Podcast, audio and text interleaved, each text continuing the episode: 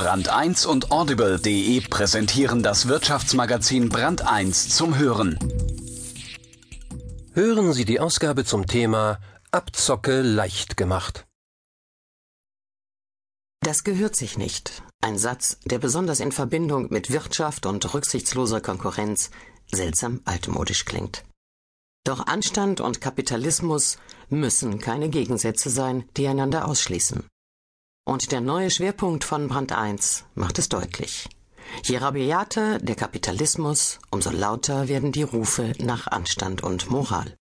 Wolf Lotter kennt sie, die Jäger des schnellen Erfolgs, die den Ruf ganzer Firmen und Branchen nachhaltig ruiniert haben. In seiner Einführung aber geht's um Hoffnung auf Einsicht, weil sie sich lohnt.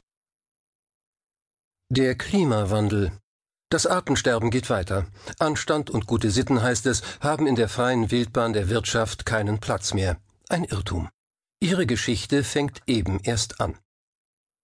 Gute Taten, das bedeutet Ruin, sagt Schuita in Bertolt Brechts Der gute Mensch von Sezuan. Ein Text von Wolf Lotter. Römisch 1, schnell und schmutzig.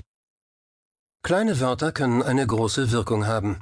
Nehmen wir mal das englische Wort Quickie, was so viel bedeutet wie schnelle Nummer. Etwas Unanständiges also. Die schnelle Nummer ist überall. In der Politik oder Gesellschaft, bei Beziehungen und selbst, wenn wir es nur mit uns selbst zu tun haben. Alles läuft ein bisschen schnell, alles ein wenig schmutzig. Das Unanständige ist immer in Eile. Das ist sein Wesen. Der Anstand hingegen braucht Zeit. Der deutsche Dichter Bertolt Brecht beschäftigte sich sein Lebtag lang mit der Frage, warum das Fressen zwangsläufig vor der Moral kommt. Ganze zwölf Jahre lang schrieb er an seinem Stück Der gute Mensch von Sezuan. Wirklich fertig wurde er damit nie. Das ist kein Wunder, denn die Frage, die er sich aufgibt, lässt sich nicht mit einem Quickie beantworten. Ist es möglich, gut zu leben und dennoch anständig zu sein? Davon sind zumindest die Götter, die die Stadt Sezuan besuchen, überzeugt. Sie finden in der Prostituierten Shente einen Menschen, der bereit ist, persönliche Nachteile auf sich zu nehmen, um ihnen zu helfen. Dafür belohnen sie die Frau mit Geld. Genug, damit sie einen kleinen Tabakladen eröffnen kann. Doch sie, der gute Mensch von Sezuan, wird nun von allen angeschnort. Der Umverteilungstrieb ihrer Mitmenschen treibt sie in den Ruin. Das hat Folgen. Shente verändert ihre Persönlichkeit und schlüpft in die Rolle ihres erfundenen Vetters Shuita. Der ist ein rücksichtsloses Frettchen, ein Ausbeuter, wie er im Buche steht. Ein Tabakladen ist für ihn nicht genug, es muss eine ganze Tabakfabrik sein. Die floriert dank Heuschreckenmethoden prächtig, und bald ist Shuita ein reicher Mann, den jeder kennt. Doch nach einigen Monaten bemerkt man in Sezuan auch die Abwesenheit der guten Shente. Hat ihr böser Vetter sie vielleicht ermordet? Vor Gericht muss die gespaltene Persönlichkeit Farbe bekennen. Chantiers Geständnis zeigt, entweder man macht gute Geschäfte oder ist ein anständiger Mensch. Beides in einem lässt sich in Sezuan nicht machen. Ist das so? Und muss das so bleiben? Am Ende des Stücks hat Brecht mehr Fragen als Antworten. Er lässt seine Schauspieler sagen, wir stehen selbst enttäuscht und sehen betroffen den Vorhang zu und alle Fragen offen. Den Schluss der Geschichte sollte sich das hochverehrte Publikum gefälligst selbst suchen. Brecht hat recht. Der Anstand, um den es hier geht, ist keine Systemfrage, auch wenn viele vorschnelle Theaterbesucher seither meinen, in der Abschaffung des Kapitalismus liege die Antwort auf alle Fragen, die da noch offen blieben. Das Gegenteil von falsch ist aber eben noch lange nicht richtig.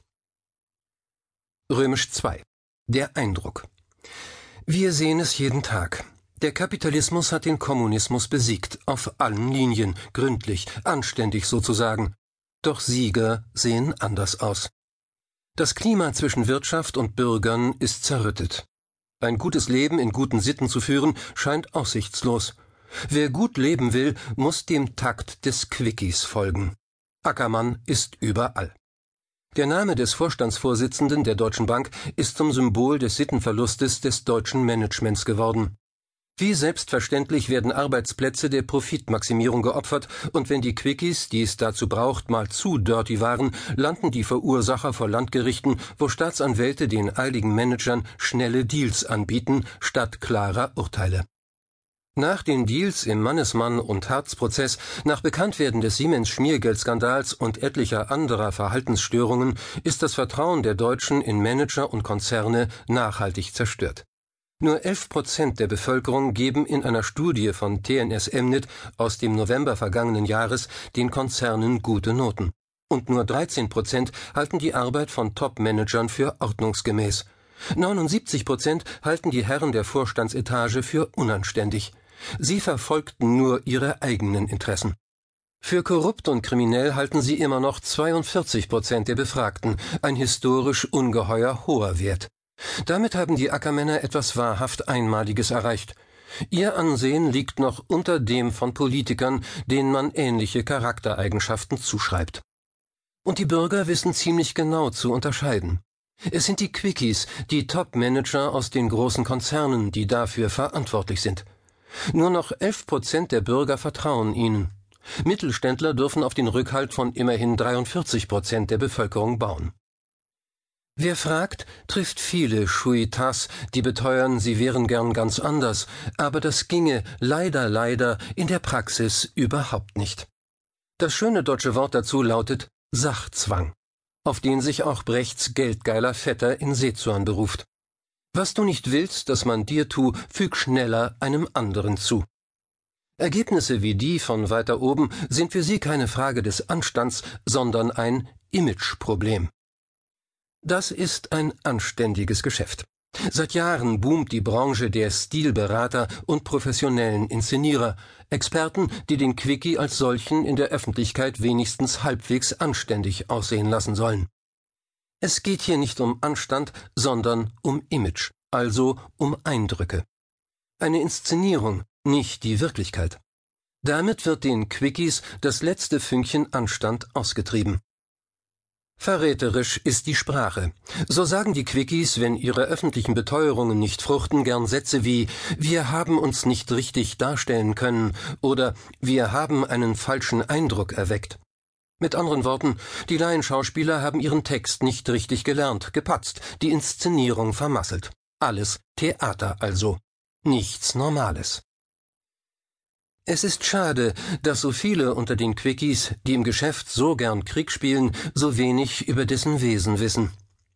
Das Wort Anstand stammt aus der Zeit des Dreißigjährigen Krieges. Wenn ein Heerführer mit dem Chef der gegnerischen Truppe einen Waffenstillstand ausgehandelt hatte, dann mussten sich die Soldaten hinten anstellen. Sie mussten Geduld aufbringen, sich Zeit lassen, warten. Der Anstand nahm die heiße Luft aus der Konfrontation, er brachte die Mannschaften dazu, nicht voranzupreschen, sondern ihren Normalzustand wiederzufinden. Anstand braucht Geduld. Der Vorhang geht eben erst auf, das Stück fängt gerade erst an. Römisch 3.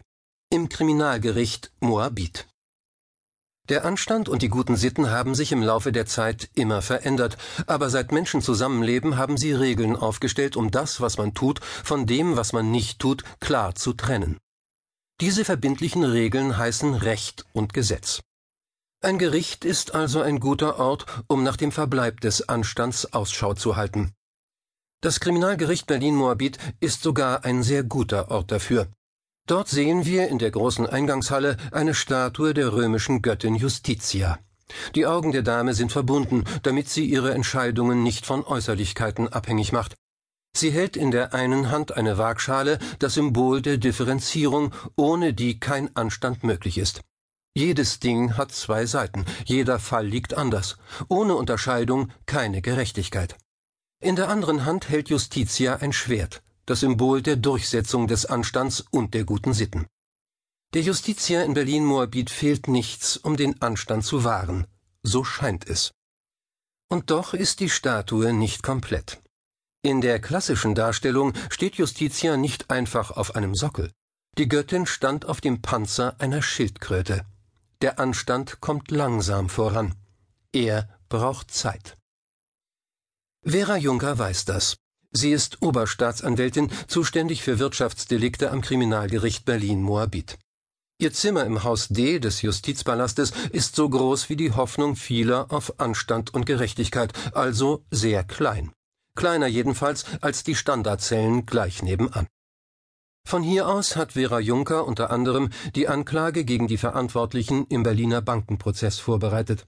Es war einer der größten Strafprozesse der deutschen Wirtschaftsgeschichte. Samt Vorermittlung dauerte er